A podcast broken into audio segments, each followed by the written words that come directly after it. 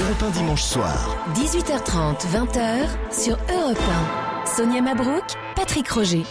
Europe 1 dimanche soir, votre émission en direct jusqu'à 20h pour bien conclure votre week-end et peut-être vos vacances et prendre un temps d'avance aussi sur la semaine avec nos grands invités et nos débats. Rebonsoir Sonia. Et bienvenue à tous dans votre magazine d'actualité du dimanche. Notre invité n'est pas du genre à se renier ni à louvoyer sur les grands principes de la République. La laïcité, l'école, l'autorité. Jean-Pierre Chevènement a toujours tenu le cap des valeurs. Que pense-t-il alors de la réforme du collège qui cristallise les critiques et les polémiques? Ex-ministre de l'Éducation, Jean-Pierre Chevènement nous dessinera sa vision de l'école dans une France qui a mal à ses repères républicains. Ancien ministre de la Défense, notre invité est aussi un fin connaisseur de l'armée et des nouveaux défis géopolitiques qui sont les nôtres dans un monde en perpétuel bouleversement. Enfin, grande figure de la gauche, Jean-Pierre Chevènement nous dira ce qu'il pense du paysage politique actuel, du Front National, au-delà du psychodrame familial, du non les Républicains à droite et des trois années de mandat de François Hollande. Quel bilan, quelle vision, quel chemin Notre invité, en tous les cas, n'en a jamais dévié de son chemin. Le Tché, c'est ainsi qu'on le surnomme, a toujours ses convictions républicaines chevillées au corps. Jean-Pierre Chevènement est l'invité d'Europe 1 dimanche soir. Et à 19h, vous resterez avec nous et entamerez un dialogue avec euh, Jacques Weber, un acteur et qui vient de publier son premier roman, La brûlure de l'été, un véritable conte social. Vous échangerez peut-être sur les valeurs de la gauche aujourd'hui et sur l'importance aussi de la culture hein, dans notre société. À 19h30, quand Marine Le Pen se déchire avec son père. Rupture consommée cette fois, sans doute. Nous rebondirons sur l'interview événement de ce matin avec nos éditorialistes. Et puis à 19h45, Valérie Toragnan, directrice de la revue des Deux Mondes, qui publie L'étrangère, le parcours de sa grand-mère, survivante du génocide arménien. Europe 1 dimanche soir. Et notre invité Jean-Pierre Chevènement, bonsoir et bienvenue. Bonsoir. Nous allons parler dans cette émission des défis de l'armée, des bouleversements en cours dans le monde, au Moyen-Orient. Nous évoquerons aussi l'école, la laïcité. Mais d'abord, Jean-Pierre Chevènement, l'actualité politique, c'était ce matin sur Europe 1. Marine Le Pen a acté en public la rupture avec Jean-Marie Le Pen. Au-delà du psychodrame familial, quel changement cela peut-il avoir, selon vous, sur le parti? Si Jean-Marie Le Pen ne peut plus s'exprimer au nom du Front National, il s'exprimera comme Jean-Marie Le Pen. Et entre Jean-Marie Le Pen et le Front National, il y a quand même dans la tête de tous les Français un signe d'égalité. Donc euh, je pense que les ennuis commencent. Les ennuis commencent pour qui? Pour, euh, ah, pour le Front National. Pour le Front National et Marine Le Pen également, quoi. Et pour Marine Le Pen aussi, parce que voilà, euh, c'est une petite entreprise familiale qui est devenue évidemment un parti qui capte des électorats extrêmement divers qui à l'origine était une sédimentation de toutes les extrêmes droites, rameutée par Jean-Marie Le Pen, avec euh, beaucoup d'excès, mais qui faisait venir à lui euh, la droite radicalisée. Je dirais qu'après 1981, il y a cette clientèle. Puis ensuite, après le ce qu'on a appelé la parenthèse libérale ou le tournant de la rigueur, eh bien, une partie de l'électorat populaire s'est détachée de la gauche et est venu euh, vers le Front National.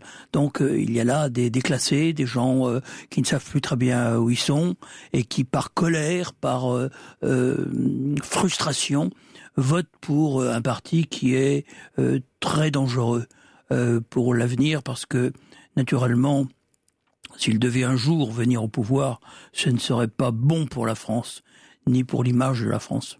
On commande beaucoup cette euh, rupture à laquelle nous assistons. Est-ce que selon vous, elle est réelle, consommée, ou alors il y a encore beaucoup d'ambiguïté et d'artifice entre Marine Le Pen et Jean-Marie Le Pen? J'ai pensé un moment à un jeu de rôle, mais je crois que ce n'est pas une bonne hypothèse. Je pense qu'il y a en effet euh, une divergence de fond.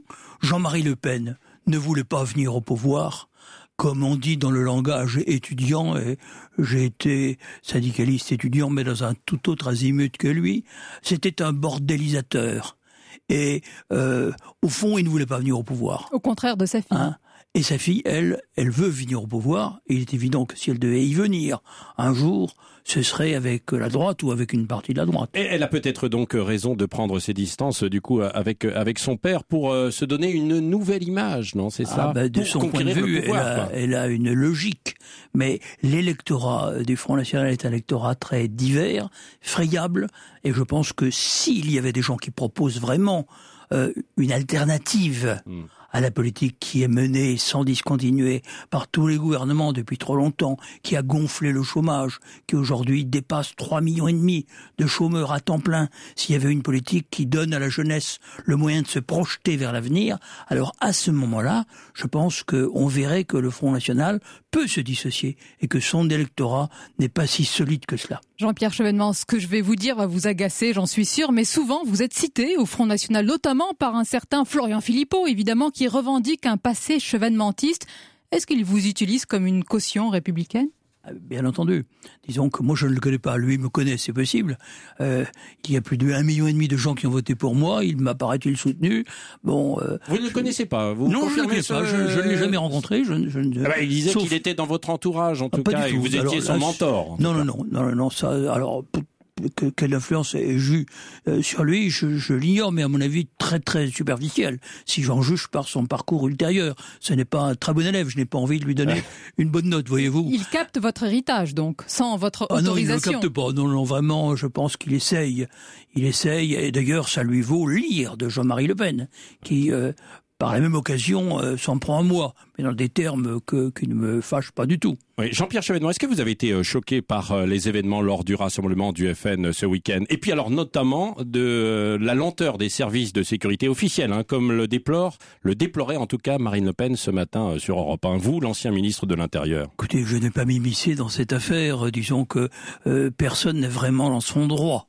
Hein, euh, ni euh, les femelles, ni le service d'ordre, euh, ni même l'hôtel qui aurait dû contrôler un petit peu l'usage qui allait être fait des chambres donnant sur les services du ministère de l'Intérieur aussi hein. peut-être non? Il y avait un bah, rassemblement il pouvait, politique il ne pouvait intervenir qu'à la demande de, de, de l'hôtel. Enfin j'imagine enfin c'était difficile enfin mais mais il y a eu quelques lenteurs peut-être lacunes selon vous?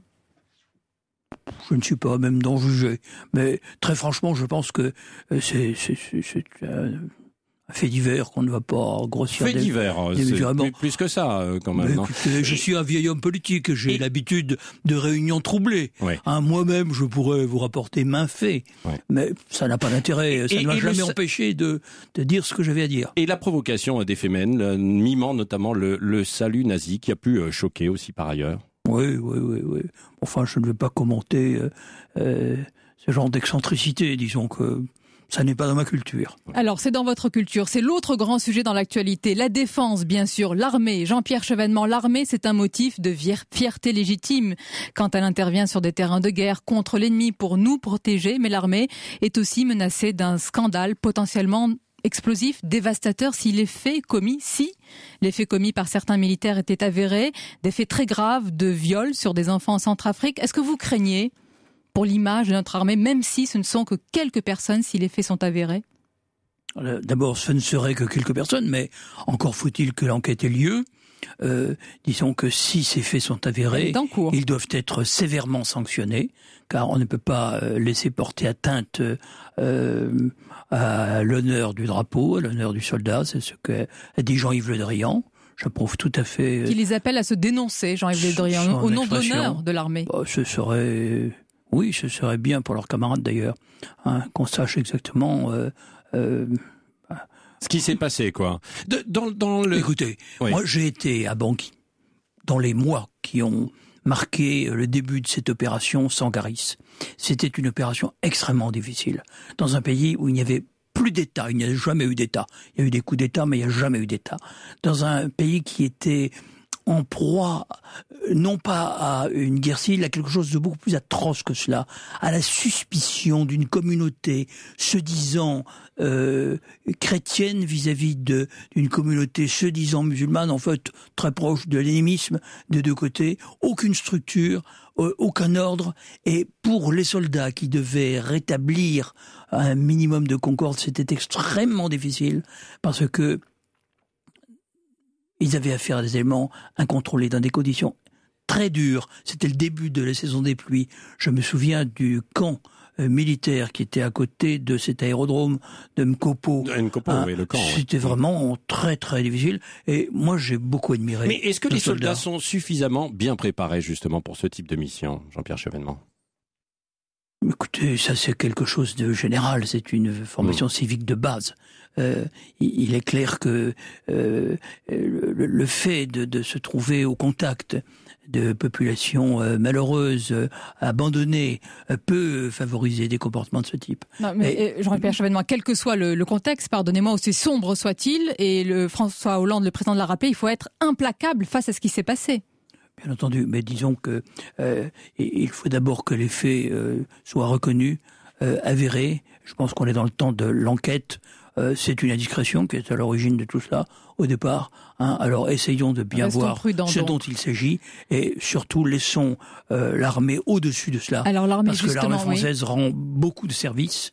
hein, elle s'acquitte avec beaucoup de professionnalisme des tâches qui lui sont confiées. Je dirais que quand même son intervention au Mali a permis qu'un grand pays qui est au cœur de l'Afrique de l'Ouest ne bascule pas dans le djihadisme. Euh, on ne peut pas quand même oublier ce qu'on demande aux hommes. Euh, le président de la République vient de rendre des arbitrages financiers qui étaient importants.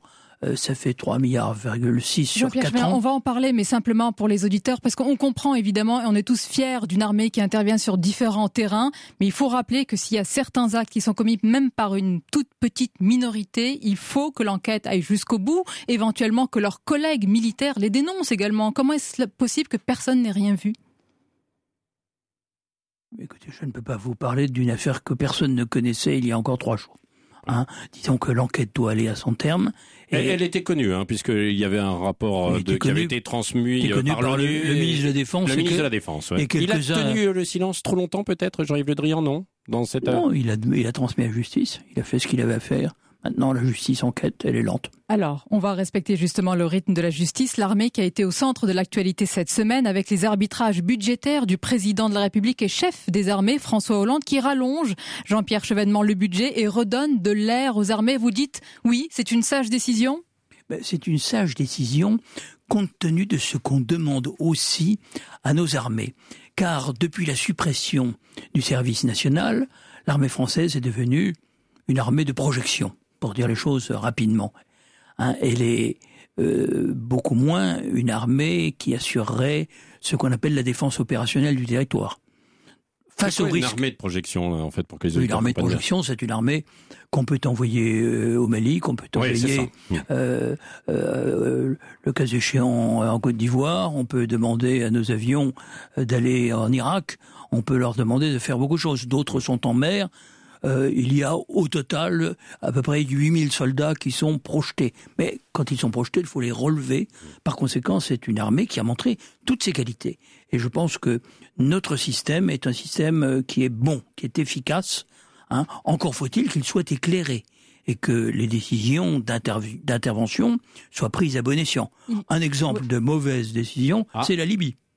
À la Libye, oui. À la Libye, on a fait Attendez, en Libye ce qu'on a d'intervenir, reproché. d'intervenir ou la gestion de l'intervention ensuite? Quelle a Non, été la mauvaise l'intervention décision? elle-même euh, a été mal conduite parce qu'elle avait un objectif précis qui était la protection des populations de Benghazi. Il suffisait d'arrêter les colonnes de Kadhafi, c'était le mandat de l'ONU et nous n'étions pas mandatés pour renverser le régime de Kadhafi. Pourtant, toute la gauche était d'accord avec Nicolas Sarkozy à l'époque, y compris le président de la République, François Hollande, qui l'a approuvé. Pourquoi personne Non, ne l'a dit à ce moment-là euh, À l'époque, le président de la République, c'était Nicolas Sarkozy. Oui. Euh, son ministre des Affaires étrangères était Alain Juppé. Oui. Hein, et je me souviens des exhortations de Bernard-Henri Lévy. Hein, il fallait absolument y aller. On voit le résultat. C'est le Hein service après-vente qui n'a pas été assuré. En ah fait, non, c'est pas, ça, hein. c'est plus que cela. C'est plus que ça. C'est plus ouais. que cela. Je dirais que euh, la résolution 1973 de l'ONU ne visait pas à ce que les anglo-saxons appellent le régime change. Nous avons fait en Libye très exactement ce que nous reprochons aux Américains d'avoir fait en Irak en 2003. Oui. Et Jean-Pierre Chevènement, est-ce que François Hollande est dans la bonne posture là cette fois-ci en donnant des moyens, euh, en conservant euh, certains moyens à l'armée, notamment face à la menace terroriste euh, bah, qui pèse sur la France en fait actuellement Je vais vous faire une réponse nuancée Ouais, parce ouais. que je pense que affecter 7000 hommes en permanence, donc Mm. avec nécessité de les relever, à la défense de tous les points sensibles, tous les édifices religieux, hein, aussi bien euh, chrétiens que musulmans ou juifs, euh, tout cela pose un problème d'efficacité. Est-ce qu'on est sûr de- de- d'exercer une action réellement dissuasive? Euh, Je me permets d'exprimer un certain doute. Doute Que faut-il faire alors? Eh bien, je dirais que, bien sûr, il faut que la présence de l'armée soit visible. C'est rassurant pour la population, mais je pense que l'essentiel des moyens doit être consacré au renseignement, à la police. C'est d'ailleurs ce que le gouvernement est en train de faire. Vous avec soutenez une donc loi le projet de loi sur le renseignement Sur le renseignement, je pense qu'il est nécessaire. Naturellement, il faut veiller à ce que ça se fasse dans le respect des libertés républicaines et par conséquent, il faut qu'il y ait un contrôle strict qui soit exercé sur les services. Mais au moins les services ne pourront pas faire n'importe quoi, c'est dans un cadre légal qu'ils devront agir. Jean-Pierre Chevènement, au moment où nous parlons, François Hollande se rend en ce moment même à Doha, notamment, notamment pour assister à la signature du contrat des Rafales vendus au Qatar et pour assister également, euh, c'est un honneur pour un chef d'État euh, étranger, c'est assez rare hein, pour un chef d'État occidental à un sommet euh, arabe extraordinaire. Est-ce que c'est une nouvelle donne qui s'esquisse et s'affirme dans le monde arabe aujourd'hui? D'abord, euh, je dirais que la vente des Rafales ne saurait que me réjouir, car j'étais un de ceux qui ont défendu le Rafale. J'étais ministre de la Défense en 1988. Ah oui, au moment 91. où il y a eu le début de l'aventure, hein, c'est au ça? moment où le Premier ministre n'était pas d'accord. Ouais. Donc euh, moi j'étais le défenseur du Rafale qui longtemps ne s'est pas vendu. Mais maintenant, il se vend. Donc, euh, et on voit que des avions comme cela, ça peut durer très longtemps. Et ça peut être finalement euh, très utile dans certains types d'opérations. Donc, euh, je suis euh, euh, satisfait de voir euh, que le Rafale se vend à l'exportation. Maintenant, il y a la question que me posait Sonia Babrouk sur ce qui se passe au Moyen-Orient. Je suis favorable à ce qu'il y ait un équilibre de sécurité entre ce qu'on appelle les sunnites et les chiites, mais enfin, si on allait au fond des choses, on dirait entre l'Arabie saoudite et ses alliés, et puis l'Iran. Chacun sait que l'Iran, aujourd'hui, influence Bagdad. C'est la conséquence des deux guerres qui ont été menées, qui ont évincé Saddam Hussein, qui était une sorte de verrou du monde sunnite vis-à-vis euh, de l'Iran. Aujourd'hui, le gouvernement euh, irakien à dominante chiite, par conséquent, on est dans une situation tout à fait différente, où il y a ce qu'on appelle un axe chiite. Je, je, je ne fais pas miel Il y a eu une rupture dans la politique arabe de la France à, à ce moment-là, quand on est Ah, intervenu. ouais. à ce moment-là, on s'est mis, euh, je dirais, euh, effectivement, à la remorque des monarchies Mais on pétrolières. recolle les morceaux en ce moment ou pas? On s'était mis à la remorque des Américains plutôt, parce Ouais. que je, je veux être précis. On s'était mis à la remorque des Américains qui eux-mêmes avaient un pacte avec l'Arabie Saoudite depuis 1945. Alors aujourd'hui, les Américains cherchent à promouvoir un accord avec l'Iran sur le nucléaire. Et naturellement, ça provoque euh, un certain agacement euh, euh, à Riyad. En même temps, il y a l'affaire de Syrie euh, qui, euh, euh, je dirais, c'est compliqué. Alors Avec- justement, Jean-Pierre Chevènement, on va poursuivre notre entretien parce qu'il y a un sujet auquel vous tenez qu'on va aborder dans ces nouveaux équilibres qui s'esquissent. La France ne change pas de ligne vis-à-vis de la Russie de Poutine. Pourquoi Est-ce une erreur selon vous? On en parle juste après. Également, l'école au menu. En tant qu'ex-ministre de l'Éducation, vous nous dessinerez votre vision de l'école dans une France qui, dit-on, a mal à ses repères républicains. À tout de suite dans Europe 1 dimanche soir. Sonia Mabrouk, Patrick Roger sur Europe 1. Europe 1 dimanche soir. Europe 1 dimanche soir euh, jusqu'à 20h avec notre invité jusqu'à 19h30 Jean-Pierre Chevènement, ancien ministre de l'Intérieur, de la Défense, de l'Éducation. Donc il y a beaucoup de questions évidemment à vous poser euh, ce soir. À 19h, vous serez rejoint aussi tout à l'heure par l'acteur euh, Jacques Weber qui publie son premier roman. Dans un instant, on va parler, Jean-Pierre Chevènement, d'éducation, d'affaires de laïcité, de jupe à l'école. Mais d'abord peut-être le dossier qu'abordait tout à l'heure Sonia Mabrouk, hein, pour rester sur l'international avec Sonia, sur le dossier ukrainien. Les Européens ont-ils raison de rester très fermes face à Vladimir Poutine actuellement? Vous savez, les Européens, ça ne veut pas dire grand-chose. Nous sommes dans une Europe à 28 et naturellement tout cela fonctionne en boucle et en boucle aussi avec Washington. Donc euh, il faut dire les choses telles qu'elles sont. Les Américains ont au sein de l'Union européenne à 28 des pays qui soutiennent leur politique. C'est les pays voisins de la Russie et puis c'est la Grande-Bretagne et quelques autres.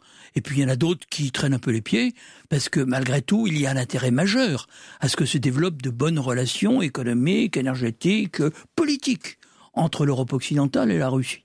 Le peuple russe est un grand peuple européen qui pourrait le contester. Son apport à la culture, à la civilisation est tout à fait considérable. Et moi, je souffre de voir la russophobie Vous qui se manifeste. Oui, je souffre. Et même j'ai honte quelquefois de voir la russophobie tout à fait excessive, caricaturale, De la part délirante. Mais dans certains médias, je ne parle pas pour vous, bien entendu. Oh, vous mais- pouvez, hein, dites-nous, oui, oui. Qu'est-ce que euh, vous constatez? Mais je, je, je considère qu'il y a des descriptions tout à fait outrées. Je vais souvent en Russie, je vois les embouteillages, je vois la les classes moyennes qui se développent. C'est une autre Russie. Disons que elle essaye de se diversifier. vous ne voyez pas que le verre à moitié plein, Jean-Pierre Chevènement. Vous voyez aussi tout le, le chemin qui reste à faire en Russie. Mais la Russie, vous ne pouvez pas demander à la Russie, qui euh, était encore sous l'empire du communisme en 1991, de franchir en 25 ans, même pas, euh, le chemin que nous avons mis deux siècles à parcourir. Oui, mais et tout de même, il y a l'intervention et les violences aussi en Ukraine qui font partie de ce dossier. Oui, alors revenons sur l'Ukraine. L'erreur, à mon avis, a été de mettre l'Ukraine devant un choix impossible, un dilemme. Ou bien vous êtes avec l'Europe, ou bien vous êtes avec la Russie. Or, l'Ukraine, c'est un pays composite. Hein. à l'ouest, c'était autrefois la Pologne ou l'Autriche-Hongrie. À l'est, c'était la Russie. Enfin, c'est peuplé de, de gens qui parlent russe, qui sont orthodoxes, qui se rattachent au patriarcat de Moscou ou de Kiev. Donc voilà, c'est un pays hétérogène avec beaucoup de minorités. Et au lieu de, de coopérer l'Europe et la Russie pour aider l'Ukraine à surmonter ces problèmes qui sont énormes sur le plan économique, mhm. chômage, inflation, déficit, endettement, Hein, euh, ils, doivent, sortir 35 euh, à 40 milliards d'euros. Vous, le regrettez euh, d'ici 2016. Donc vous regrettez que le, le, 9 mai, la Russie, qui va célébrer son 70e anniversaire de la victoire des troupes soviétiques sur l'Allemagne nazie, vous regrettez que François Hollande, ni Angela Merkel, mais surtout que François Hollande ne soit pas présent? Écoutez, ce n'est pas à moi de dire vous le regrettez? ce, ce qu'il devait faire. Mais j'observe que Vladimir Poutine est venu pour la cérémonie anniversaire du débarquement en Normandie. Ça a été très utile puisque ça a permis de mettre sur pied ce format quadripartite de négociation. Mais il ne s'est rien passé depuis. Je vous rappelle que la Crimée, c'était en mars. La faute à qui? Comment? La faute à qui? Non, mais il ne s'est rien passé, je dirais. Il n'y a pas de fait qui euh, justifierait une sorte de euh, mise à l'écart euh, de la Russie depuis lors. Le, qui, qui, peut contester que la victoire sur l'Allemagne nazie ait d'abord été obtenue par les troupes soviétiques? Donc vous regrettez que François Hollande n'y soit pas? Bataille gigantesque. Donc vous hein regrettez qu'il n'y soit pas, malgré tout, que la France ne soit pas représentée. Il faut savoir comprendre ce que signifie la Deuxième Guerre mondiale et la Grande Guerre vous y serez, vous, Jean-Pierre Chevènement? Moi, je n'y serai pas parce que je n'ai pas été invité, mais je suis invité par euh, l'ambassade de Russie à Paris le et 5. Et quel responsable français y sera alors? Alors, ce n'est pas à moi de vous l'annoncer, mais il y aura un responsable français. C'est tout à fait normal qu'il y ait un responsable français de très haut niveau. Hein. Il n'y a pas François Hollande que ce soit effectivement. Euh, je n'ai rien à vous dire à ce sujet, mais euh, je, je pense que c'est vraiment passer par pertes et profits une histoire qui a été particulièrement rude pour euh, euh, les peuples soviétiques. Hein, c'est 25 millions de morts. Mmh. Donc euh, comment n'aurions-nous pas un minimum de respect? Comment est-ce qu'on va réécrire l'histoire aujourd'hui? Je voyais que l'Ukraine voulait effacer sa mémoire soviétique. On allait punir de 50 ans de prison quiconque chanterait l'hymne soviétique. Mais il y a eu 2 millions et demi de soldats ukrainiens qui ont combattu sous l'uniforme soviétique. Qu'est-ce que ça veut dire tout ça? À Moi je pose cette question. À propos d'histoire, Jean-Pierre Chevènement, on va y revenir avec euh, l'école, hein, la réforme des collèges, et puis d'abord peut-être votre réaction sur cette affaire cette semaine, hein, l'affaire de la jupe trop longue avec cette collégienne renvoyée euh, chez elle car assimilée à un signe religieux. Quel est votre avis euh, sur cette affaire, sur cette histoire? On parlait de ces affaires de jupe, là, oui, voilà, décidément après les femelles. Oui, hein. femelles, oui. Écoutez, je ne suis pas naïf. Hmm. Je pense que la loi interdit les signes ostentatoires d'appartenance religieuse. Hein. Alors, aujourd'hui, c'est euh, le hijab. Demain, ce sera le niqab. Après-demain, ce sera la burqa. Et puis, une longue jupe. Vous savez, ces gamines sont très malignes. Donc, d'une ah, certaine manière. C'est une provocation, donc, selon Comment C'est une oui, provocation. il y a un petit côté. Donc, je pense que ils sont capables. Il faut connaître l'islamisme. Ils sont capables de déplacer euh, le, le, la manière dont ils défient euh, qui? Nous, c'est-à-dire la, la République, la France, Hein, on dira l'Occident plus généralement, mais c'est idiot tout ça. Et nous n'allons pas rentrer dans euh, une espèce de surenchère euh, à la merci d'extrémismes euh, concurrents et rivaux. nous ferions le jeu des Mais alors, que, que faut-il faire? Il faut revoir euh, la loi d'ailleurs Non, non, non. et le Il règlement? faut, faut l'appliquer. L'uniforme, comme à un moment vous l'aviez évoqué à l'école? Ah, personnellement, je ne serais pas contre, mais euh, je trouve que ça avait du bon. Au moins, ça mettait tout le monde à égalité. Hein. Mais j'admets que peut-être les mœurs sont tellement évoluées que ce serait difficile. Alors- Donc, je ne fais pas de propositions irréalistes. Patrick a parlé de la réforme du collège. Il y a plusieurs points que l'on pourrait développer, mais on va insister parce que ça vous tient à cœur sur les programmes d'histoire. Jean-Pierre Chevènement, beaucoup dénoncent une volonté d'enseigner une vision, je cite, culpabilisante de l'histoire, en insistant sur le colonialisme et les traites négrières notamment. Est-ce que vous partagez cette crainte notamment? C'est ce que dit aussi l'historien Pierre Nora. Il dit ces programmes portent la marque de l'époque, c'est-à-dire une forme de culpabilité nationale. Écoutez, Nora est un homme de gauche. Hein. Je vois aussi Jacques Julliard qui s'exprime dans les colonnes de Marianne. C'est un homme de gauche. Et il y en a beaucoup d'autres. Daniel Salnave et combien d'autres, Régis Debré, qui euh, sont très inquiets de cette réforme des collèges qui, je le rappelle, n'a pas été demandée par Madame Najat Vallaud-Belkacem, mais par un de ses prédécesseurs, Monsieur Vincent Payon. Vincent Payon, il y a un peu plus de deux ans. Donc je ne sais pas qui compose ce Conseil national des programmes, mais vous connaissez cette affaire. Quand on dit à une commission dessinez-moi un cheval, elle vous dessine un dromadaire. Et bien c'est exactement Et là, c'est un dromadaire alors. c'est exactement ce qui vient d'arriver. Dans un langage abscon, alors on, on rend euh, facultative l'enseignement de certaines tranches de l'histoire. Euh, tout ça est absurde.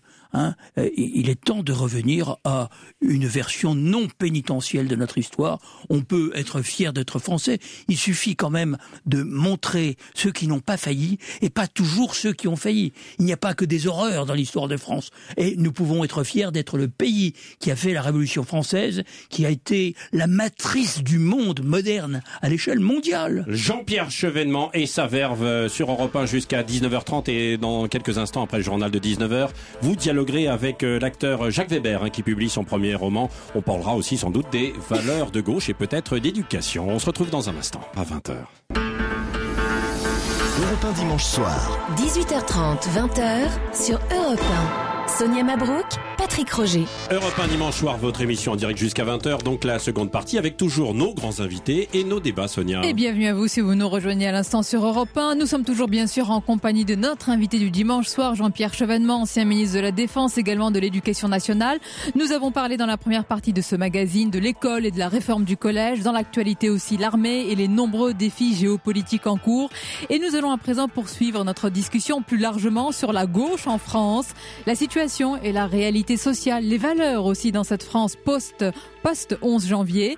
Sur ce sujet et d'autres, notre invité dans quelques instants, c'est l'acteur Jacques Weber qui nous présentera son premier roman, La brûlure de l'été, un conte social basé sur un fait divers, réel et bouleversant. L'échange et le dialogue entre Jacques Weber et Jean-Pierre Chevènement, c'est à suivre. Et à 19h30, la déchirure entre Marine Le Pen et son père, fondateur du parti. Il ne peut plus s'exprimer au nom du parti, a-t-elle dit ce matin sur Europe 1. Quelle décision pour quelles conséquences au FN Débat entre nos éditorialistes ce soir, Piraski, cofondateur de Rue 89, et Guillaume Tabar du Figaro. Et puis à 19h30, un livre bouleversant sur une grand-mère qui ne parlait pas français et surtout ne voulait jamais aborder son passé, les atrocités, le massacre des Arméniens. Invité la journaliste Valérie Toragnan, directrice de la revue des Deux Mondes, qui publie L'étrangère.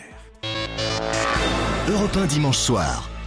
Et en compagnie de Jean-Pierre Chevènement, on accueille l'acteur euh, Jacques Weber. Bonsoir et bienvenue. Vous êtes l'auteur d'un premier roman, d'un conte social intitulé La brûlure de l'été chez Stock.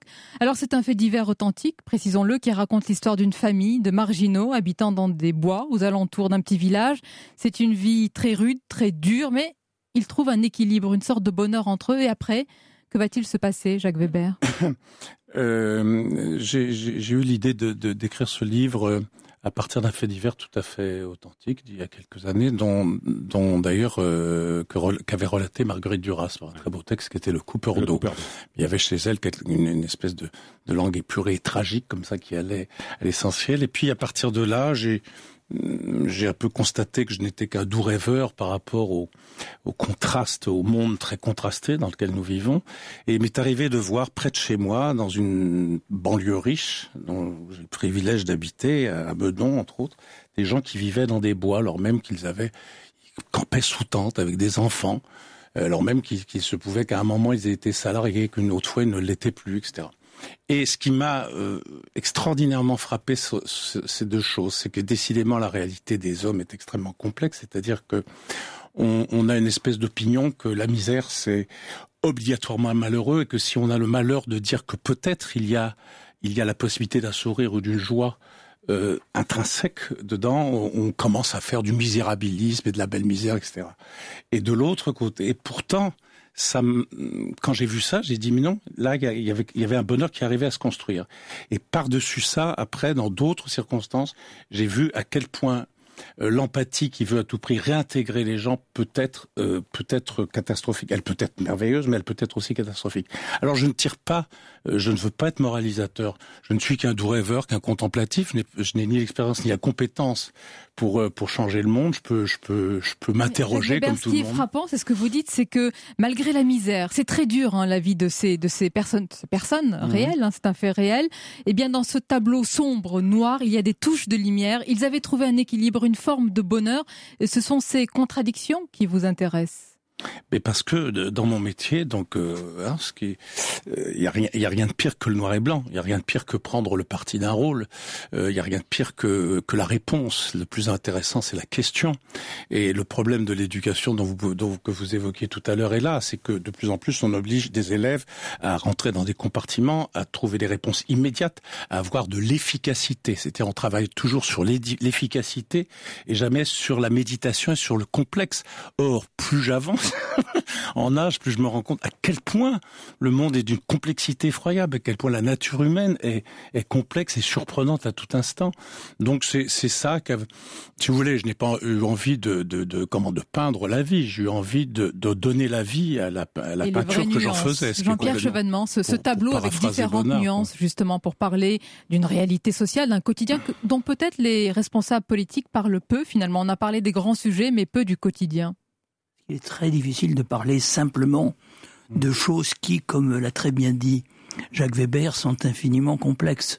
Il faut simplement avoir le sentiment de la complexité et aider euh, les élèves, puisque nous parlons aussi d'éducation, à faire leur chemin dans ce monde très complexe. Mais pour qu'ils puissent le faire, c'est ce que je voudrais dire en mettant non pas une nuance, parce que je pense qu'il sera tout à fait d'accord avec moi. Il faut aussi euh, demander un certain effort à l'élève. Je pense que pour devenir acteur, il faut beaucoup travailler. Tout à fait d'accord. Hein et, et, Mais c'est moi j'aimais bien ce que vous disiez à une époque, c'était de revenir aux fondamentaux. Je me souviens très bien. Parce que c'est la base à partir de, quoi on peut construire la liberté, mm. la liberté de penser par soi-même et, et de comprendre ce qui vous entoure.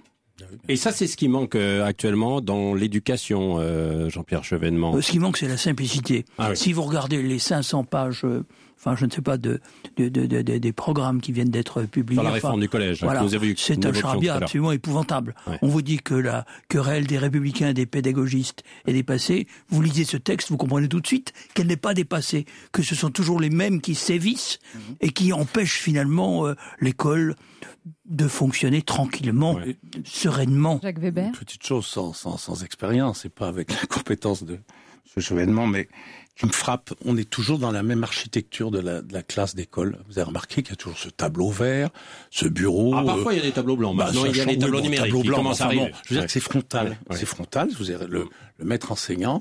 Et puis bon, on en est resté quand même dans des structures qui sont bon les choses, les grandes choses se sont faites toujours dans une sorte de, euh, comment dirais-je, de communauté, de réflexion collective. Euh, moi, il me semble qu'il y, y, a quelque chose de... Donc, quand à partir du moment... Moi, en plus, je suis rescapé de l'éducation nationale, c'était un chevènement, j'étais dans ce qu'on appelle les classes d'adaptation, c'est-à-dire on mettait tous les tarés ensemble. Ça va, ça m'a... J'ai fait ma résilience, comme dirait l'autre. Quelle, quelle, remarquable efficacité oui, vous avez euh, de l'école.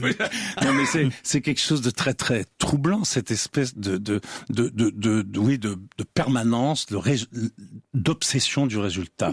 Alors même que, oui, l'obsession du travail, c'est tout à fait autre chose.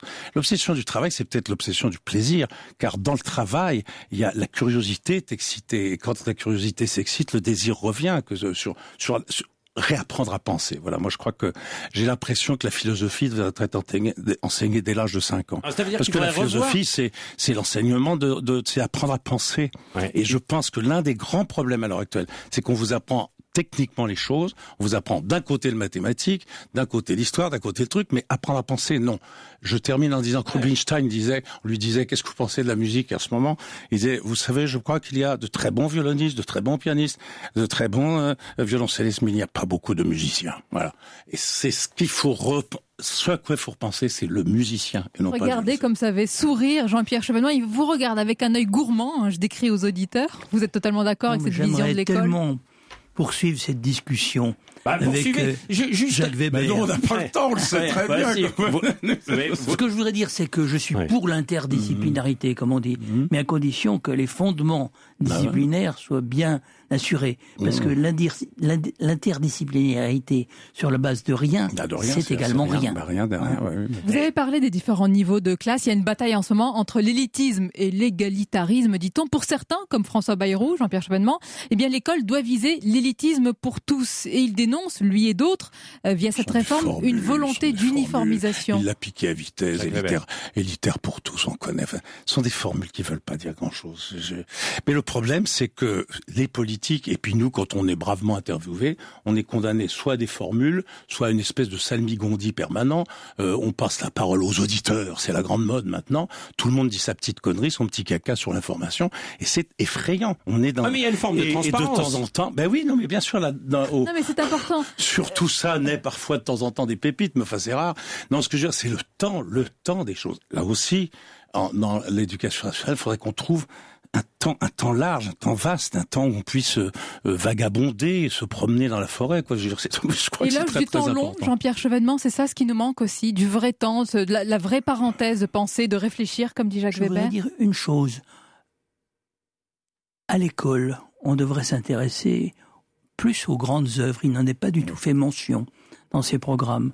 Mais je dirais une pièce de Molière, de mmh. Racine, une fable de La Fontaine, mmh. euh, un, texte de, je ne sais pas, Maupassant, euh, Mérimée, euh, Victor Hugo, tout ça, c'est formidable. Et ça fait rentrer euh, l'élève dans un monde merveilleux, qui ah, est le monde de la fiction, celui où, euh, si j'ai bien compris, vous pénétrez vous-même à votre tour, vous allez être un romancier.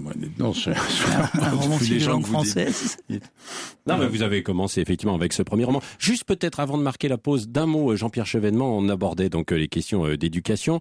Qui commande finalement? C'est le ministre ou c'est l'administration? C'est Najat Vallaud-Belkacem ou l'administration qui est en place? Ce n'est pas l'administration, c'est un réseau dans l'administration qui fait que quels que soient les gouvernements, euh, ils font toujours progresser la même euh, conception, assez débile des choses.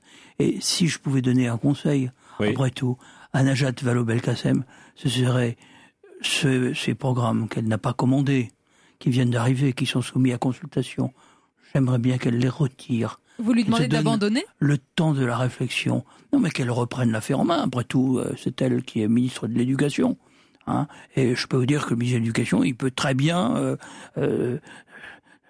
elle peut se saisir de cette affaire. Mais bien entendu, c'est son rôle. Voilà, le message est envoyé. On va poursuivre notre discussion et l'échange entre Jean-Pierre Chevènement et Jacques Weber. Revenir également sur ce magnifique roman parce qu'il résonne également avec l'actualité. Il y est question d'empathie envers euh, bah, des gens, des, notamment euh, des marginaux. Peut-être on va également évoquer les migrants en ce moment dans l'actualité et le moment de solidarité qui manque où l'on va vers l'autre. On en parle juste après la pause dans Europe 1 dimanche soir. Mabrouk, Patrick Roger sur Europe 1. Europe 1 dimanche soir avec nos deux invités euh, jusqu'à 19h30 avant notre grand débat tout à l'heure sur euh, Marine Le Pen, euh, Jean-Pierre Chevènement, ancien ministre éducation, défense, intérieure et Jacques Weber pour son premier roman La brûlure de l'été aux éditions Stock. Alors, vous parlez d'une France un peu oubliée hein, finalement, du, du quart-monde qui est sous nos yeux et que l'on voit avec des gens qui ne peuvent plus payer leurs factures d'électricité puis bah, qui ont envie d'en finir avec ce monde quoi. Oui, enfin c'est le début de l'histoire. Oui. Ça doit se créer. Mais ce qui est ce qui est vrai, c'est que oui, le quart monde, c'est quelque chose, c'est même pas oublié, c'est adopté. C'est pire. C'est pas oublié, c'est accepté. Les gens vous disent maintenant euh, la gauche n'existe plus. Euh, il faut inventer. Alors on n'invente rien, on fait un libéralisme encore plus verrouillé et on dit et puis c'est comme ça. Ah bah c'est comme ça. Donc euh, et on accepte. Mais il y a une fatalité que moi je trouve absolument mais écœurante, euh, dégueulasse. Quoi. Vous en Et- souffrez apparemment, bah, vous en parlez de euh, manière je, je très... vais pas faire le type qui souffre. Je veux dire, j'ai- j'ai j'ai- j'ai Oui, le privilège ça va de pour ne- vous, de ne mais- pas avoir à souffrir, mais c'est c'est quelque chose qui, oui, qui, me- qui, me- qui, me- qui me touche beaucoup. Je comprends pas ce cynisme, je comprends pas ce silence, je comprends pas qu'à deux mètres de nous, ça existe tout le temps. C'est comme cette histoire sur les euh, sur les gens, les boat people. Les migrants, Euh, oui. La première chose à se dire, c'est que quoi qu'il arrive, quoi qu'il se passe, si vous, si un hosto et un toubib sont de voient quelqu'un qui n'est pas bien, qui est souffrant, qui souffre le martyr, son devoir, mais c'est son devoir, c'est implicite, c'est d'abord de le soigner et c'est d'abord qu'il aille mieux. Point final. On fera, on, on discutera politique après, mais il y a une urgence d'abord à être, à rester. Enfin, on en est à dire qu'il y a urgence à rester humain. On est dans des dans des choses conceptuellement qui sont inadmissibles. Quoi. Donc voilà. Alors c'est une des choses du, du livre, mais ce qui est aussi, ce qui moi m'a permis en racontant, en suivant ces gens, en leur donnant une histoire, un passé, euh, en les faisant venir dans un village, ces, ces fameux villages qui vus de loin n'ont pas l'air de bouger.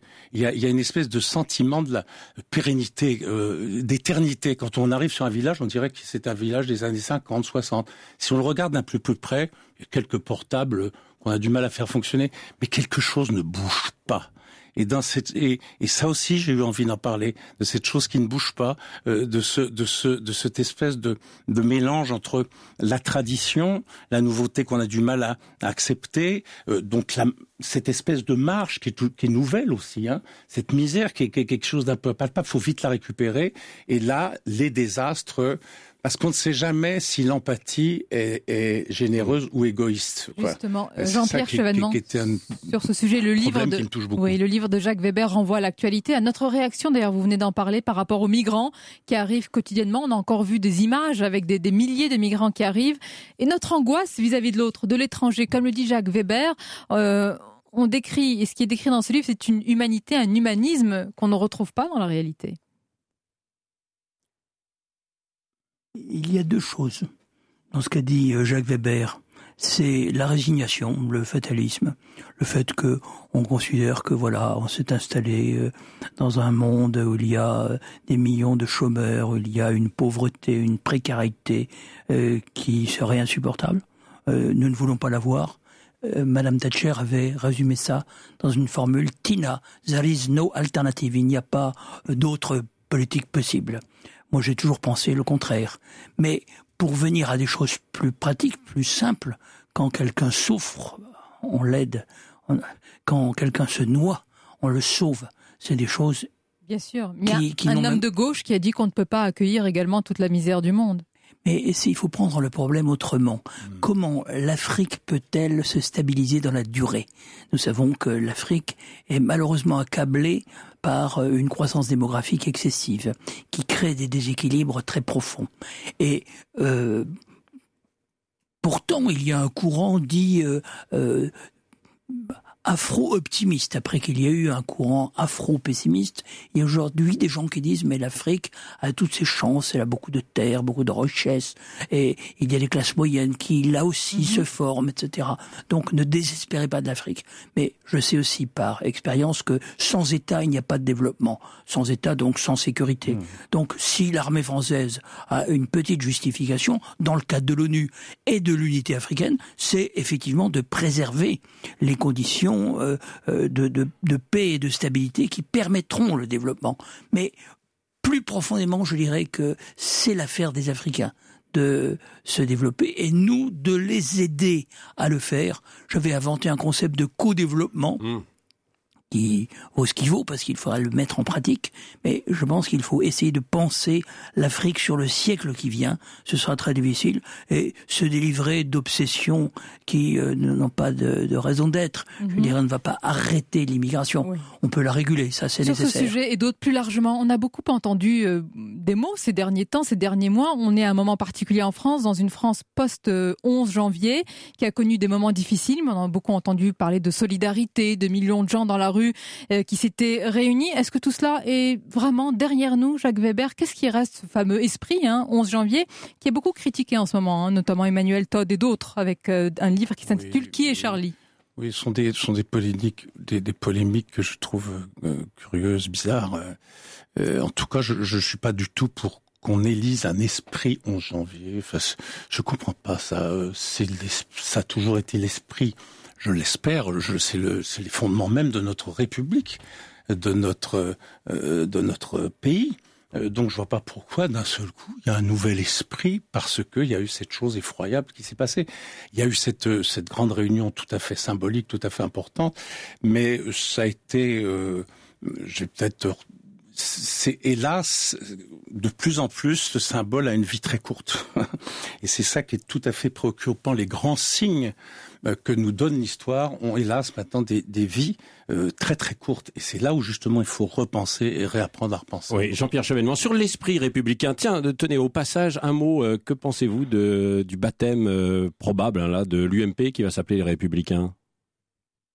Écoutez, si on est vraiment républicain, ah, il faut considérer que euh, tous les citoyens euh, ont le droit de se dire républicains. Si on veut faire appel à leur esprit euh, républicain, on ne peut pas dire qu'on sera un parti qui, au nom bah de la République, serait déjà la République. Alors, moi, je pense qu'il y a une espèce de d'imitation un peu bête de ce qui se fait en Amérique, où il y a effectivement un parti qui est tout à fait honorable. Non, mais c'est le parti de Lincoln. Hein, mais euh, appelons-les The Americans, hein, et non pas les Américains, The Americans c'est une proposition hein, et demandons aux électeurs, enfin aux militants. C'est une captation des valeurs de gauche euh, pour vous. Hein. c'est une c'est la négation même de la République. C'est c'est franchement ridicule. Mais s'ils faisaient ce choix, ridicule. Le, le ah, franchement ridicule. Moi, je les appellerais the Republicans. Voilà, c'est hein une idée. Euh, Jean-Pierre Chevènement, on vous, on vous écoute depuis tout à l'heure également avec Jacques Weber. Il y a une question qu'on se pose avec Patrick Roger. On l'a dit en préambule de cette émission, vous n'êtes pas un homme à vous renier, à louvoyer. Vous avez souvent refusé hein, tout au long de votre carrière les compromis politiciens. On ne va pas citer la célèbre phrase, on l'a tellement citée. C'est tout à votre honneur, mais n'y a-t-il pas, n'y a-t-il pas vraiment un regret d'avoir raté, on peut se le dire aujourd'hui, d'avoir raté les plus hautes marches? Je n'ai pas euh, construit ma, ma, vie politique de cette manière. Je n'ai pas voulu être euh, président de la République. J'ai euh, aidé François Mitterrand à devenir euh, premier secrétaire du Parti socialiste et j'ai essayé de pousser dans la direction que je croyais juste. Maintenant, euh, en 2002, j'ai jeté quelques jalons qui valent toujours pour aujourd'hui. Et à mon avis, ces idées progressent. Tout le monde se dit républicain aujourd'hui. Mais qui comprend vraiment l'exigence que Weber, cela Il est indémodable, Jean-Pierre Chevènement? Ben, il est. Non, mais moi, j'aime beaucoup, euh, j'aime beaucoup Jean-Pierre Chevènement. Voilà. Voilà. Excusez-moi, mais c'est vrai. Et moi, j'aime beaucoup Jacques Weber. Voilà. Ah bah, je le dis. Voilà, on va vous non laisser. pas pour lui rendre le compliment, mais parce que c'est un grand créateur. Merci à tous les deux. La brûlure de l'été, le premier roman aux éditions Stock de Jacques Weber que je vous recommande. Et merci à Jean-Pierre Chevènement d'avoir été avec nous depuis 18h30. Et dans la suite de votre magazine à suivre à présent, c'est le décryptage politique du dimanche consacré à la situation et au discours du Front National avec le fondateur de Rue 89, Pierre Aski, face à l'éditorialiste du Figaro, Guillaume Tabar. Et puis à partir de 19h45, on accueille Valérie Toragnan, directrice de la revue des Deux Mondes. Tiens, tiens, qu'y a-t-il à la une? Eh bien Jean-Pierre Chevènement, justement. Elle est également l'auteur, Valérie Toragnan, du livre très personnel, L'étrangère. On en parlera, le tout après la pause et le rappel des titres.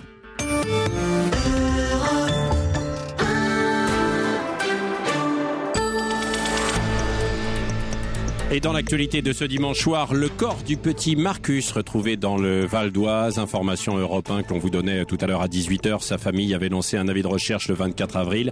Il avait deux ans et demi. Colère et indignation à Bagneux. La plaque en mémoire d'Ilan Halimi a été découverte brisée. Une enquête pour dégradation volontaire a été ouverte.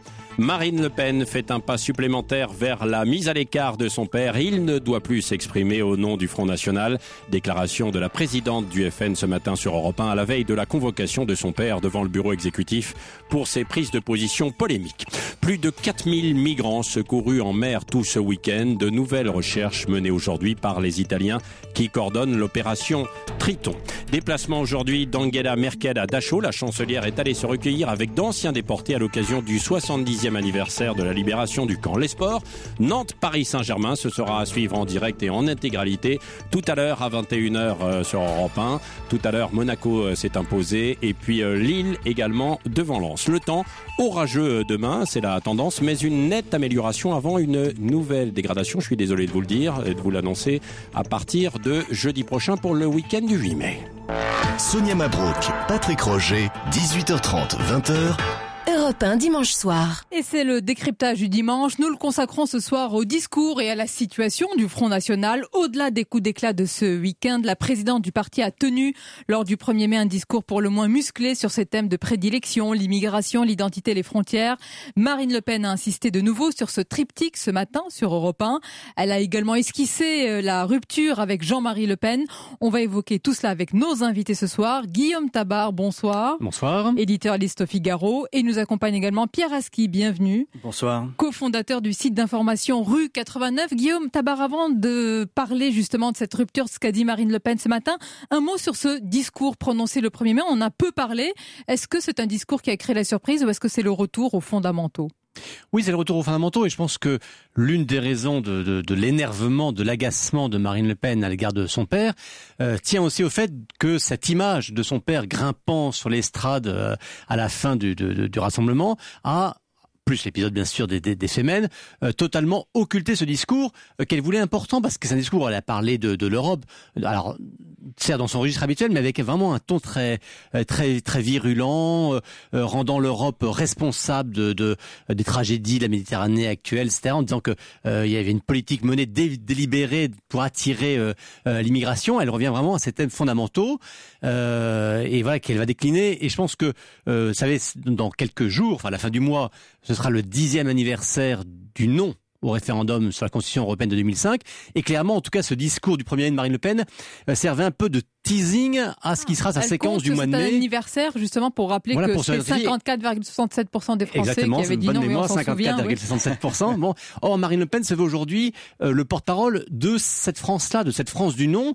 Elle fait le pari que ni Jean-Luc Mélenchon, euh, ni même Jean-Pierre Chevènement qu'on vient d'entendre sur votre, votre, antenne, ni euh, Nicolas Dupont-Aignan à droite, etc., ne seront capables, enfin, ne n'incarne aujourd'hui aux yeux des Français cette France du non et, et elle veut pas Laurent Fabius qui euh... et encore moins Laurent Fabius qui, l'avait soutenu elle veut se poser en, en unique porte-parole de, de, la France du non ah, et Pierre Aski en prenant ses distances hein, comme on l'a entendu avec euh, son père hein, ce matin sur Europe 1 puis on verra ce qui va se passer demain on va en parler dans mmh. un instant au bureau exécutif elle a plus à y gagner qui perdre quoi. Alors, ah, moi je suis convaincu qu'elle y gagne oui. euh, parce que on le voit d'ailleurs il y a eu un sondage très intéressant de, de l'Ifop je crois que c'était dans Ouest France euh, qui montrait euh, une nuance d'ailleurs aux, aux, yeux des Français euh, sur le fond euh, il y a eu une, légère baisse sur quelques années euh, des gens qui pensent qu'elle qu'elle dit la même chose que, son père. En revanche, sur la forme, sur la manière de le dire, ça a chuté de moitié. C'est-à-dire qu'aux yeux des Français, il y a une vraie différence aujourd'hui de style, de, présentation, de manière de s'exprimer euh, et d'exprimer ses idées entre euh, son père et elle. Donc elle a, elle a à y gagner, d'autant que elle n'est pas en concurrence avec son père, qui est sa carrière est finie. Euh, c'est le grand-père qu'on essaye de mettre sur le côté de, euh, du dîner de famille du, du dimanche parce que euh, il radote. Euh, et donc, euh, elle, elle est dans une stratégie qui est différente de, de, de la sienne, mais elle n'est pas en concurrence avec un homme qui est en train de construire euh, sa, sa, sa vie politique. Il est en train de gérer la fin de sa vie politique. Oui, Pierre, Pierre un sondage, je voudrais en citer un autre euh, d'un autre institut, euh, Odoxa, qui est encore plus euh, sidérant pour Jean-Marie Le Pen. À la question souhaitez-vous lui voir jouer un rôle plus important euh, dans, dans la vie politique au sein du Front National, c'est-à-dire que dans l'électorat de base qui fut le sien pendant des années. 90% veulent que Marine Le Pen joue un rôle plus important, mais ils ne sont que 7% à souhaiter la même chose pour Jean-Marie Le Pen. Pour prendre une comparaison, il y a aujourd'hui moins de sympathisants du Front National qui veulent que Jean-Marie Le Pen joue un rôle actif dans les politiques françaises qu'il n'y a de sympathisants du Parti socialiste qui veulent la même chose pour Marine Le Pen. C'est dire si, si à quel point au sein même du FN, mais la page Jean-Marie est tournée. Et pourtant, certains décrivent un moment de vide, de mou pour la présidente du FN entre les turpitudes internes du parti, l'accumulation également des affaires, hein, notamment euh, cette affaire d'héritage fiscal. Est-ce que c'est le cas ou alors c'est une impression alors que le parti, rappelons-le quand même, eh bien enchaîne les, euh, les victoires électorales? En tout cas, il y a une dynamique électorale, Pierre Aski. Alors, il a eu un, résultat au départemental qui n'était pas aussi euh, flamboyant qu'il euh, qu pouvait l'espérer et qu'il pouvait euh, l'escompter. Euh, mais c'est vrai que, euh, on l'a dit tout à l'heure, ce discours du 1er mai a été totalement occulté par euh, des incidents, que ce soit les Femen ou, ou son père. Euh, et les et violences que, contre les journalistes, oui. Il y a eu les violences contre les journalistes, il y a l'accumulation des affaires entre euh, l'affaire du Parlement européen, etc., le, le micro-parti et euh, maintenant euh, les affaires de son père euh, judiciaire. Donc on est dans un, dans un moment difficile, mais je pense mmh. que, comme on l'a dit il y a quelques minutes, elle est euh, en position de sortir par le haut de cette affaire, c'est-à-dire en coupant euh, euh, la branche avec la caricature du Front National qui est, qui est devenu son père, elle peut présenter une image beaucoup plus respectable. Oui, et puis moment difficile, tout est relatif, parce que, certes, on l'a dit, un discours occulté, c'est toujours agaçant pour celui qui le, qui le prononce, mais si on prend cette séquence, d'abord, l'épisode des Femen, je suis pas sûr que tout le monde trouve ça très génial, ce qu'elles ont fait, comme elles, ce qu'elles font habituellement. ensuite, la fameuse histoire du, du compte suisse, bah, c'est un, un, élément de plus qui lui permet de prendre ses licences avec son père et dire vraiment décidément. Sauf que les affaires financières sont difficiles à, à, comprendre dans la famille quand même. Hein. et, le micro-parti est lié au père. Enfin bref, les finances de la famille Le Pen sont un sujet à lui euh, tout seul. Concernant les affaires du Front National, il y, a, il y a deux dossiers très différents. Il y a la question euh, des assistants parlementaires au Parlement européen, bon, sur lequel il y a une, une, enfin, des démarches lancé par le, Parlement européen. Bon, on verra à quoi ça aboutit. Et il y a des affaires qui concernent le père. Bon, je veux dire, euh, on, même quand on est héritier, on n'est pas responsable des affaires financières de, ses parents. Donc là, je crois que ça, n'est pas gênant pour elle. Bon. Et ensuite, quand vous disiez que son score des départements était, décevant, faire 25% des élections de notables, car ça reste ça, la départementale, c'est quand même la trace mm. d'une force et d'un enracinement fort dans, dans, le pays. Et donc, je ne suis pas sûr du tout qu'on puisse parler de, de phases difficiles pour elle, même sur le plan électoral. vous qui êtes des observateurs de, de, de, la vie politique et donc des responsables politiques, quand vous l'avez vu ce matin se justifier sur différents sujets, c'est pas, j'allais dire, une posture habituelle dans laquelle euh, on voit d'habitude Marine Le Pen. Elle est sur une position plutôt défensive, Pierre Aski, c'est le oui, cas? Oui, c'est pour ça que je pense que c'est un moment euh, délicat. C'est pas un moment difficile au sens où elle est en train de perdre euh, la partie. Je pense qu'elle est au contraire en train de la gagner en, se débarrassant de, du poids euh, paternel. Euh, mais c'est un moment à traverser qui est difficile parce que un, il y a, y a quand même euh, le, le, le, poids de, de, du lien familial, de, de, de l'émotion. C'est quand même pas facile, je pense, pour n'importe qui euh, d'aller dénoncer son ah père à la radio. On, on l'a entendu euh, très clairement au micro de Jean-Pierre Elkabach. Effectivement, il y avait un moment d'émotion. Elle se sentait en fait blessée aussi. Et, puis on est quand même dans une affaire de famille euh, entre entre le, le grand-père, la petite fille et, et, la fille. Oui, oui. Et, d'ailleurs, pour que ce soit effectivement assez clair, peut-être aussi pour les auditeurs, cette fois, Guillaume Tabar, on ne peut plus parler de comédie, de double jeu familial c'est ce qu'on évoquait euh, ces dernières semaines, peut-être. Hein. Je, pense que ça fait très longtemps qu'on n'est plus dans le double jeu. C'est-à-dire que, euh, en clair, dès le jour où Marine Le Pen a pris la présidence du Front National, certes, elle avait été soutenue par son père contre Bruno Gollnisch, mais dès le début, on sentait qu'elle était dans cette logique d'émancipation, d'émancipation personnelle, politique, historique par rapport au, Front National. Donc, on, on, est plutôt à un point d'aboutissement d'un long processus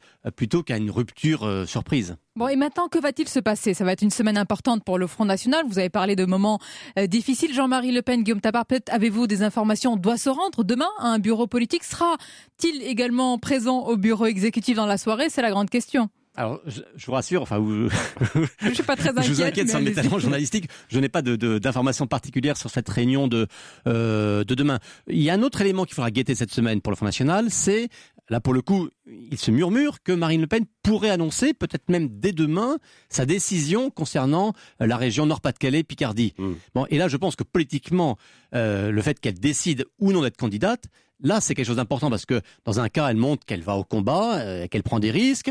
Euh, dans l'autre cas, elle montrerait qu'elle a un peu peur de perdre face à Xavier Bertrand, face à la gauche. Bon, euh, là, je pense qu'elle joue une partie très importante sur sa décision sur les régionales. Ouais, Pierre et, et, et c'est d'autant plus important qu'effectivement, elle a tenté le 1er mai de contre-attaquer avec un discours programmatique. Ça a échoué, comme on l'a dit, puisqu'il y a eu euh, des événements perturbateurs. Là, elle peut rebondir euh, en, prenant l'initiative politique. Et, elle y est en plus obligée par le fait que Marion Maréchal Le Pen euh, sera la, tête de liste en PACA et que ça serait en plus, et que ça serait difficile à comprendre qu'elle n'y aille pas elle-même, que la, présidente du parti. Elle peut dire qu'elle se réserve pour la présidentielle et que les présidents du parti, c'est ce qu'elle va probablement dire. si jamais elle va pas. Dire un autre argument qu'elle qu'elle prépare, c'est de dire que maintenant qu'elle est en, division présidentielle, même potentielle euh, finaliste de la, présidentielle, aller se mesurer à Xavier Bertrand et euh, euh, n'est plus de son niveau.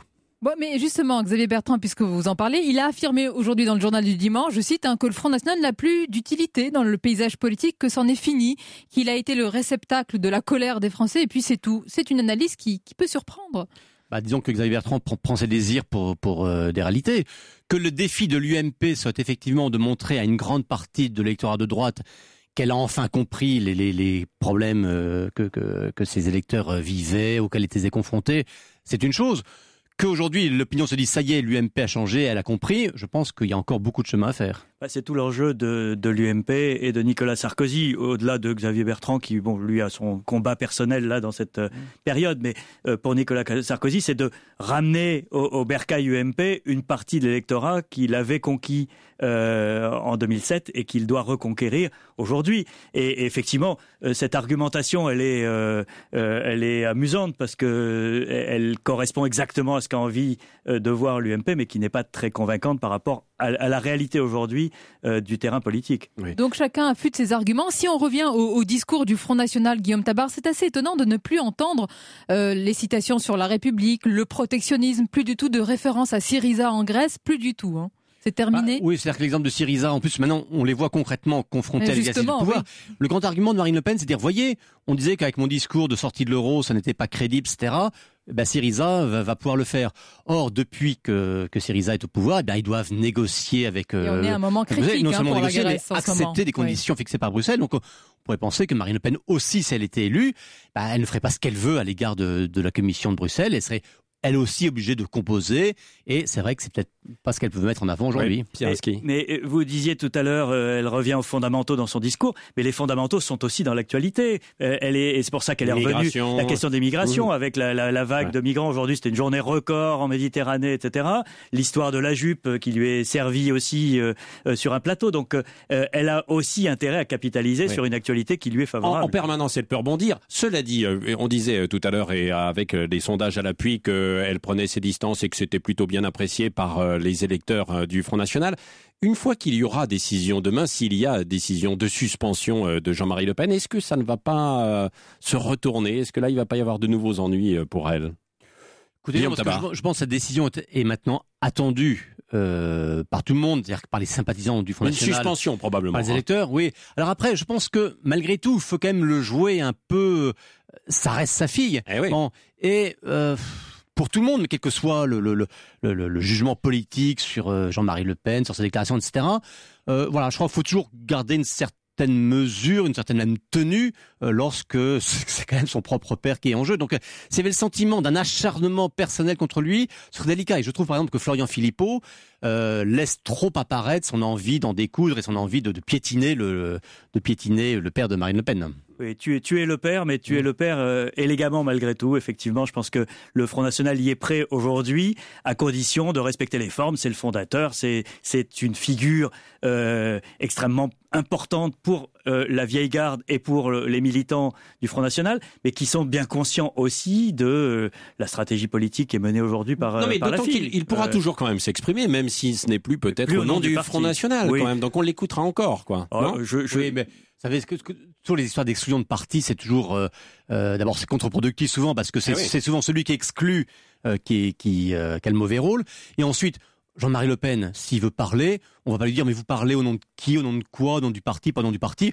Jean-Marie Le Pen, il parle, il parle et il écoutait pour ce qu'il est lui, comme un certain nombre de grandes figures de la vie politique. On ne se soucie pas de savoir quelle est oui, son étiquette. rien n'est encore oui, réglé. Tout, oui, oui, tout l'enjeu, tout l'enjeu, c'est d'arriver à le marginaliser. Euh, ils n'arriveront jamais à le museler parce qu'il est impossible à museler. On l'a vu le 1er mai. Euh, mais en tout cas, enfin, même s'il n'a pas parlé, il s'est montré oui. euh, avec des gestes tellement. Il était, il était plus bruyant se taisant. Au secours, que... Jeanne d'Arc. Hein. il, il était plus bruyant se taisant qu'en parlant. Euh, mais donc l'idée, c'est de le marginaliser et non pas de le museler. Pour conclure, on parle depuis tout à l'heure de, des trous d'air, disons, peut-être des, des, coups de mou au, au, au Front National, mais est-ce que véritablement c'est le cas, Guillaume Tabar? Est-ce qu'il n'y a pas une distorsion très souvent entre ce que nous, nous constatons Bien et sûr. ce que même parfois certains voudraient voir? Et ce qui se passe dans la réalité? Je pense à, à la séquence et à l'épisode après euh, les attentats de janvier où on pensait que Marine Le Pen allait peut-être ben, pâtir de tout cela, de tout ce qui a été...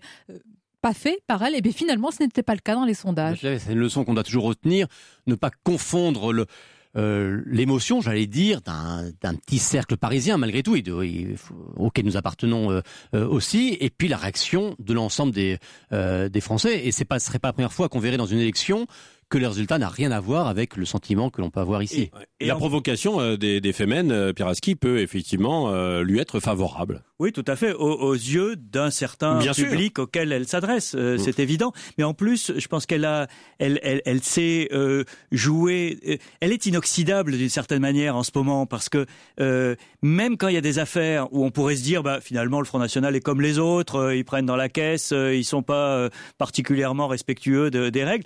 Et, et- et leurs électeurs ne leur en tiennent pas rigueur parce que le- le- l'argument du rejet de la classe politique est tellement fort en ce moment euh, Oui, il y a- que pour l'instant, euh, ça ne l'affecte pas. Oui, je pense qu'il y a deux fondamentaux qui restent euh, très importants pour elle et qui, qui la, la préservent de tout euh, revers. Un, c'est ce côté finalement rejet euh, du, du système.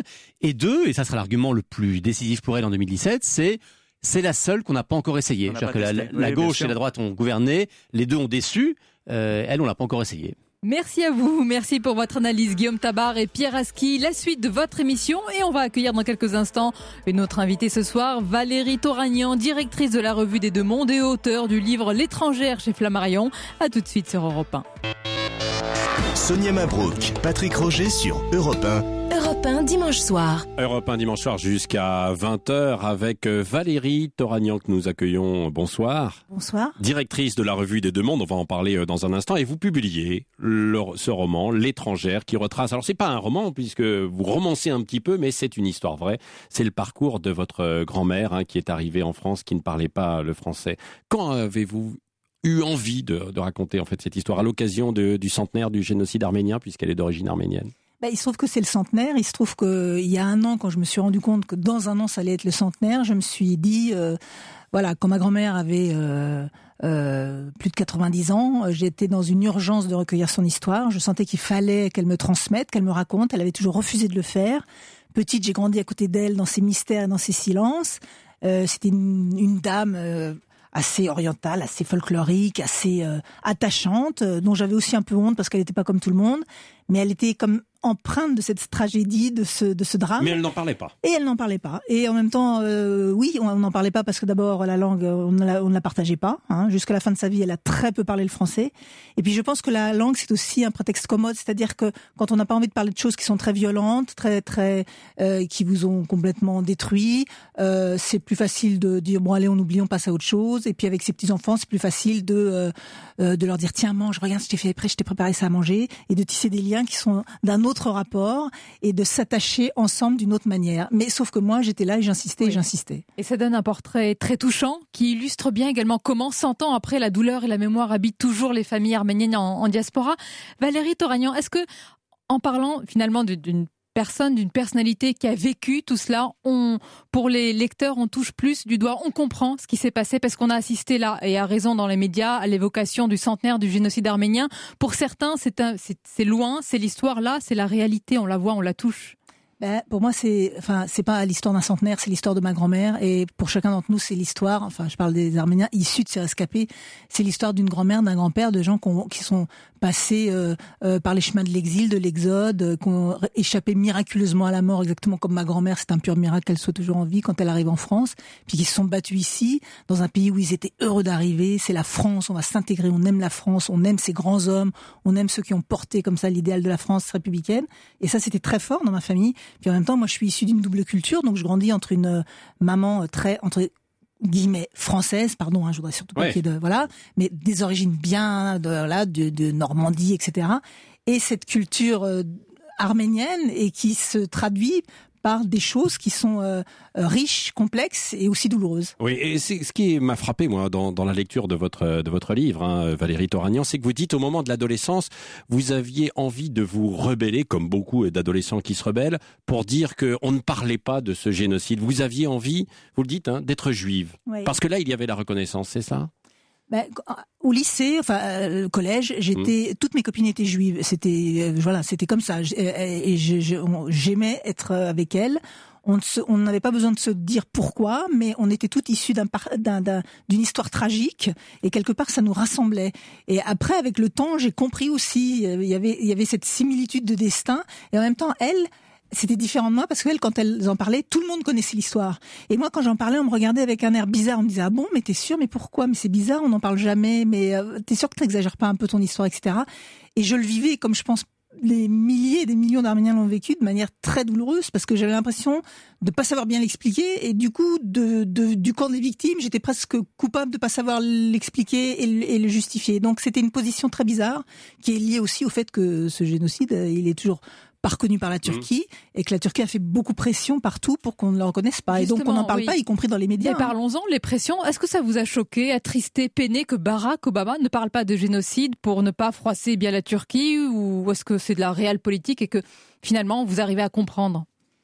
Je, je... C'est évidemment de la réelle politique. C'est c'est extrêmement triste euh, du point de vue euh, moral et aussi de ce qu'incarne Barack Obama, euh, qui a été prix Nobel de la paix, rappelons-le. Enfin, Oui, c'est quelqu'un oui. voilà qui portait quand même euh, euh, les espoirs euh, euh, aussi d'une d'une justice euh, et que la justice et la paix dans le monde, ça passe aussi par la reconnaissance de l'histoire de chacun. Et voilà, c'est décevant. Ça ne m'étonne pas du tout de la Turquie. Ils sont arc-boutés sur cette histoire. Je pense qu'ils sont un peu au pied du mur aujourd'hui.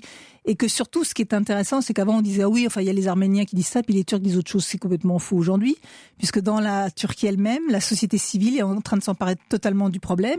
Et qu'elle, elle est en train de pousser, pousser et débranler l'édifice. Et de dire, attention, on peut pas vivre comme ça éternellement avec un cadavre dans notre euh, mémoire. Et, et, et, et, c'est, ce cadavre, c'est l'histoire du peuple arménien. Donc ça viendra des Oui. Turcs eux-mêmes. Et ça, ça me rend très optimiste. On a vu beaucoup de manifestations lors du centenaire du génocide arménien. Personnellement, qu'est-ce qui vous a le plus euh, touché, interpellé?